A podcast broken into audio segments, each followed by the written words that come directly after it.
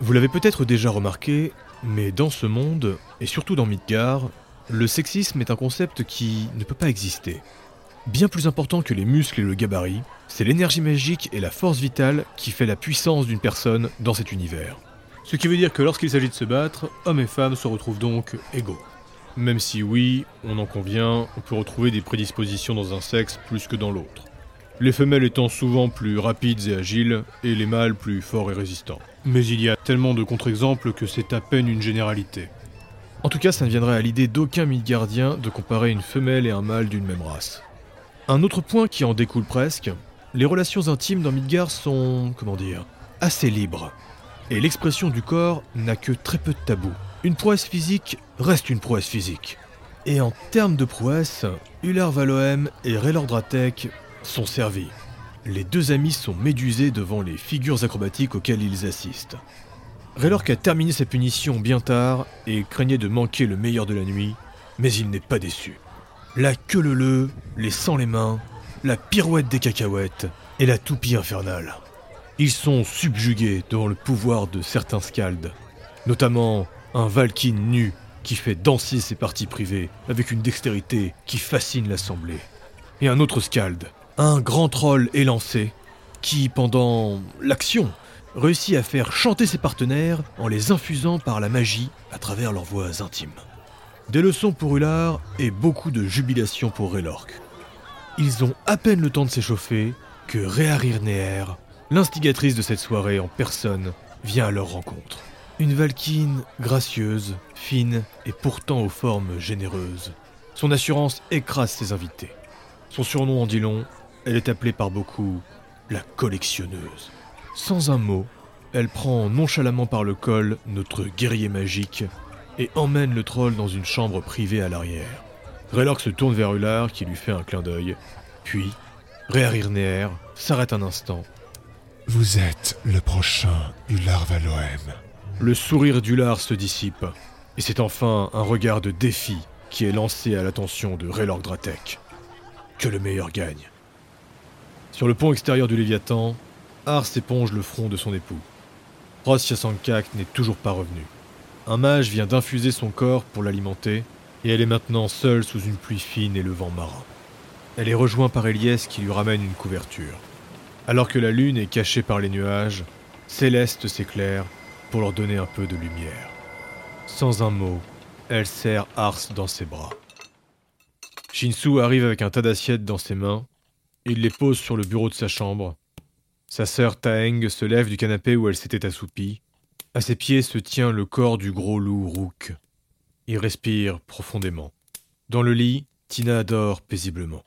Et Kim, le petit cerf blanc, lève la tête tout en bâillant. Je ne sais pas si ça change quelque chose pour toi, mais elle semble s'être apaisée depuis ce matin. Les deux autres sont venus la voir. Oui, le viking avec sa grosse armure, il m'a dit qu'elle s'était euh, stabilisée. Mais Shinsu, je pense toujours qu'on devrait aller voir un... Non, pas de prêtre. Kala m'a toujours dit qu'il ne fallait pas qu'un gars déhire la touche. Mais Kala n'est plus là. Tang se ravise. Si Shinsu n'était pas son frère, elle aurait juré qu'il allait la tuer. Shinsu prend ensuite une longue inspiration. Je vais dormir. Il enlève à la va-vite sa tenue, la jette au sol, puis s'allonge sur le deuxième canapé. C'était très bon tes petits plats. Et les pâtisseries au chocolat, c'était... C'était de la part d'Iliès. En tout cas, merci Tang. Elle force presque l'entrée, mais peu de gens y prêtent attention. Ular est toujours dans la chambre de la collectionneuse. Raylork, lui, est dans la grande salle principale. Il est cerné de toutes parts. L'intrus progresse parmi les corps qui s'entremêlent à la recherche de sa cible. Et enfin, trop tard, Raylork la voit. Il voit dans un premier temps son énorme marteau. Un marteau à deux mains qu'elle sait parfaitement manier. Le rêve se change alors en cauchemar. Raylork essaye de faire jaillir magiquement de la fumée, mais rien ne se passe. Puis le guerrier magique perd tous ses moyens et tremble terrifié. Kirik, la fille du coach, espérait ne pas le trouver là. Elle espérait que les rumeurs étaient fausses. Son regard est embrasé alors que ses yeux sont posés sur l'élève de son père, dans une situation de dépravation la plus totale. Toutes les fenêtres avaient été calfeutrées pour l'occasion. Et Raylord comprend en un instant que le temps a dû passer bien vite. Tu es en retard pour l'entraînement. La trollesse resserre sa poigne sur le manche de son arme, puis approche à grands pas en direction du champion. Raylord soulève la viking qui était sur lui, se redresse et part en courant, le cul nu. Kirik est sur ses talons. Et c'est ainsi qu'on vit courir Raylord Dratek, le guerrier magique, nu à travers le paquebot. Sous des regards médusés et des éclats de rire, le marteau lui frôlera la tête deux fois de suite avant qu'il ne puisse la distancer. Ular Valoem, lui, finira la matinée à dormir dans les bras de la collectionneuse. Il a gagné. Ses prouesses au lit ont excellé celles du champion. Et alors qu'il s'endort victorieux, la collectionneuse récupère, elle, une fiole cachée sous le matelas. Les jours vont s'enchaîner très vite. Shinsu continue de s'acharner à la forge, l'épée absorbe de moins en moins et prend de plus en plus en forme. Chaque jour, Ular, Relork et Elias passeront voir le corps de Ross qui continue lui là-haut son propre combat. Ular de son côté progresse avec ses élèves, et Relork lui continue d'éviter Kirik tout en faisant ses entraînements de Bristono. Ilias, elle, quand elle n'est pas avec les Valkyries ou encore avec Jim, elle est dans la grande cuisine du Léviathan en train de faire ses pâtisseries. À l'exception de Shinsu, le groupe va quand même reprendre doucement les exercices. Raylork va même insister pour que Ilias et lui échangent un peu le tonneau, et Ular va en profiter pour lui présenter l'instrument qu'il a commandé pour elle, un subtil mélange entre un piano et une guitare. Dans le secret presque le plus total, Raylork et Ular essayent de trouver une solution pour les pouvoirs du guerrier magique, mais c'est en vain. Ils en arrivent donc au point critique où il faut en parler à Ilias. Ah. Et donc, ça fait combien de temps? Euh. Ça va faire euh, presque deux semaines maintenant. hein. Mais pourquoi vous ne m'avez rien dit? On a voulu prendre soin de vous, voyez-vous. Entre la mort de Kala, la disparition de Ross et Shinsu qui est dans un état second, on voulait épargner un nouveau problème à gérer. Est-ce que vous en avez parlé avec des gars d'améthyste? Avant d'en arriver là, nous voulions voir avec toi. Et puis, on est déjà arrivé plus ou moins à nos propres conclusions. C'est-à-dire? Je dois me connecter avec euh, Maudit. Silence. Donc tu veux te connecter avec le dieu des berserkers alors que nous sommes coincés dans un bateau avec plus de 1000 civils Deuxième silence. Euh, bah, disons que la maison des berserkers est quand même bien isolée, et je pense qu'avec l'accord du capitaine, on pourrait... Ilias soupire. Ça commence déjà à faire beaucoup de services que l'équipage du Léviathan leur concède. Je vais voir ce que je peux faire. Cette fois, nous viendrons avec toi. Je pense que pour ce genre de demande, trois bouches valent mieux qu'une. Mhm. D'ailleurs, pendant que je vous tiens, c'est vrai cette histoire que l'on raconte avec la collectionneuse? Raylork se crispe et écarquille les yeux. Ular Valoem sourit tout en se caressant les cheveux. Oui, tout à fait vrai. Mes capacités l'ont emporté sur celles de Raylork. C'est elle-même qui me l'a dit. Quoi? Ah, ah, ah, vous êtes répugnant, Ular. Bien au contraire, ma chère. Vous n'avez donc aucun problème avec ces pratiques? Ular commence à être intrigué, mais il fait comme s'il savait. Raylork, lui, est bien plus inquiet. Que- que- comment ça, elle fait quoi? Ne me dites pas qu'Ular ne vous a rien dit. La confiance apparente d'Ular commence à s'ébrécher. À dire quoi? Eh bien, pour votre semence. Euh... Quoi, quoi? Le masque d'Ular est percé par Ilias qui comprend que le Scald l'ignorait. Mais Ular, voyons. Pourquoi croyez-vous qu'on l'appelle ainsi? Vous êtes Scald de ma parole. Alors déjà, sachez ma chère que même un Scald ne peut pas tout savoir, et ensuite, euh, eh bien, euh, elle collectionne euh, les aventures. Non, Ular, elle collectionne la semence. Et il arrive même qu'elle puisse en vendre au plus offrant. Oh, oh, je me sens pas bien là. Ne t'en fais pas, mon champion, on va régler ça ensemble. Deux semaines à s'inquiéter. Deux semaines sans savoir si les choses vont s'arranger. Mais l'orage au-dessus de leur tête lui redonne espoir. Elle est sûrement la seule à célébrer la tempête qui accable le Léviathan et qui inquiète tous les passagers. Elle court à toute vitesse sur le pont supérieur, et quand elle ouvre la lourde porte métallique qui accède à l'extérieur, C'est un vent puissant et tonitruant qui l'accueille. Céleste s'illumine et sa magie repousse les rafales les plus violentes. En l'espace d'une seconde, Ilyes est trempée. Elle manque de glisser, mais Jim Gallon, le beau viking brun, la récupère. Je crois que votre Tan est en chemin, lui lance-t-il en lui souriant. Ce dernier ne semble pas vraiment gêné par la pluie terrible qui s'abat sur eux. De l'autre côté du pont extérieur, Ular et Raylork sortent par une autre porte. Ils terminent d'aider deux pauvres kobolds à rentrer, puis progressent vers l'hôtel. Plusieurs Tans sont déjà regroupés autour, et la femme de Ross les appelle. Elle hurle pour se faire entendre. Un énorme éclair ébranle la structure du paquebot. Puis un autre.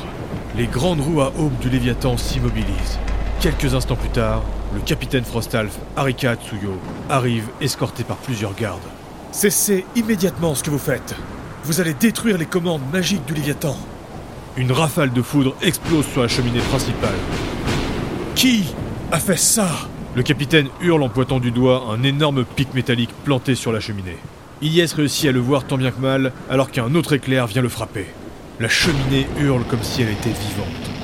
Et un autre coup s'écrase sur la seconde du bateau. Tan, je vous ordonne d'arrêter ce rituel. Mais capitaine, nous ne faisons rien Alors justement, arrêtez cette foudre Tibregart arrive au niveau du corps de Ross, le chaman s'interpose. Si vous empêchez la foudre de tomber, il ne pourra pas revenir. Je n'en ai cure. Comment avez-vous pu organiser une telle installation? Arrêtez cela immédiatement L'un des Tan commence à invoquer et Raylork lui attrape le bras. Le Tan s'insurge. Comment oses-tu, berserker? De l'autre côté, sur la deuxième cheminée, la foudre s'abat et un autre Tan envoie une déferlante pour la contrer. Mais Ular Volheim se jette et intercepte la magie du Tan et la renvoie vers le ciel avec son bouclier. Granit, cessez cette folie À ces mots, un rayon rouge et blanc tombe du ciel. C'est un éclair, mais il est extrêmement puissant. À l'impact, une onde de choc terrible se déverse sur eux. Raylork est protégé par le Tan qui l'a empêché d'agir. Ular, lui, se cache derrière ses boucliers. Ies brandit Céleste qui absorbe l'énergie et protège ainsi Ars. La foudre continue de se déverser sur le pont. C'est aveuglant et mortel, mais tous tiennent bon. Des traits d'électricité ricochent partout sur le bois et le métal. Heureusement que personne d'autre n'était dehors. Et aussi soudainement qu'il est venu, l'orage se dissipe. Tous encore haletant, il voit que le corps de Ross s'anime. La foudre rouge crépite autour de lui. Il ouvre les yeux et se redresse d'un coup, comme sorti d'un cauchemar. Il est à bout de souffle et il se tient le ventre. Pendant un moment, la scène se fige. Lui est immobile et tous l'observent silencieusement. Il reste assis et il tourne lentement son regard perçant sur les tannes, les hommes d'équipage et le capitaine. Puis il continue sur son groupe et son regard s'arrête sur sa femme. Les yeux de Ross ont perdu leur bleu électrique. Ils sont maintenant d'un rouge terne, presque éteint. Ars. Il essaye de se lever, mais s'écroule, le corps complètement engourdi. Ars a tout juste le temps de courir jusqu'à lui et l'attrape au vol. Raylork les rejoint et les enlace dans ses gros bras de pierre musclés. Ular rit en voyant les deux Valkynes être pris au dépourvu devant ce geste d'amour. Ilyes contemple le spectacle. Elle est tellement heureuse qu'elle en oublie le capitaine Arika Tsuyo qui s'approche d'elle. Madame Ravanor, j'aurais besoin de mettre tout ça au clair. Granit a des comptes à me rendre pour ce que vous avez fait subir à mon navire. Le capitaine se retourne, donne des ordres à ses hommes, puis se dirige au niveau des pics métalliques. Les tannes de l'assemblée félicitent Ross et l'assaillent de questions. Le pauvre Valkyne est encore confus, mais il est revenu. On passe au moins une heure à parler dehors. Personne ne semble dérangé par le vent frais et le fait qu'ils soient tous trempés. Le moment est juste incroyable. Ross est revenu, et il a vu Thor. Ular et Elias sont cependant appelés par une kobold de la guilde de Saphir. Cette dernière est accompagnée par deux hommes du Léviathan. Ils ont chacun dans leurs mains un grand pic métallique. Vous me certifiez bien sur votre honneur que ce n'est pas vous qui avez installé ça. Nous vous le jurons, Anaverina. Nous n'avons jamais attenté quelque chose à la structure du Léviathan. Ilias a l'avantage de connaître cette kobold, mais son regard inquisiteur en dit long quant à sa réflexion. Ular Valohem s'avance. Et nous sommes même prêts à vous aider pour trouver l'auteur de cette installation. Anaverina fait un geste pour l'arrêter et fronce les sourcils. Ce n'est pas encore à vous de gérer la police, Granit. Sam arrive à l'extérieur. Le forgeron de la guilde les appelle. Il est en sueur et à bout de souffle. Venez Venez vite Shinsu, à la forge Il est. Il est incontrôlable Ilyes est pris au dépourvu et Céleste s'illumine. Je vous avais ordonné de me prévenir quand la lame serait presque terminée. C'est arrivé d'un coup Je n'ai. Je n'ai rien vu venir Ularer et Lork s'élancent déjà vers la forge. Ars aide Ross à se redresser. Lui et Elias échangent un regard. Tous ignorent l'inquiétude grandissante de la Frostalfe de Ruby qui gère la police. L'arc de Ross était posé sur son hôtel. Il le récupère. On dirait que rien n'a changé depuis que je suis parti. Tu n'imagines pas comme tu m'as manqué.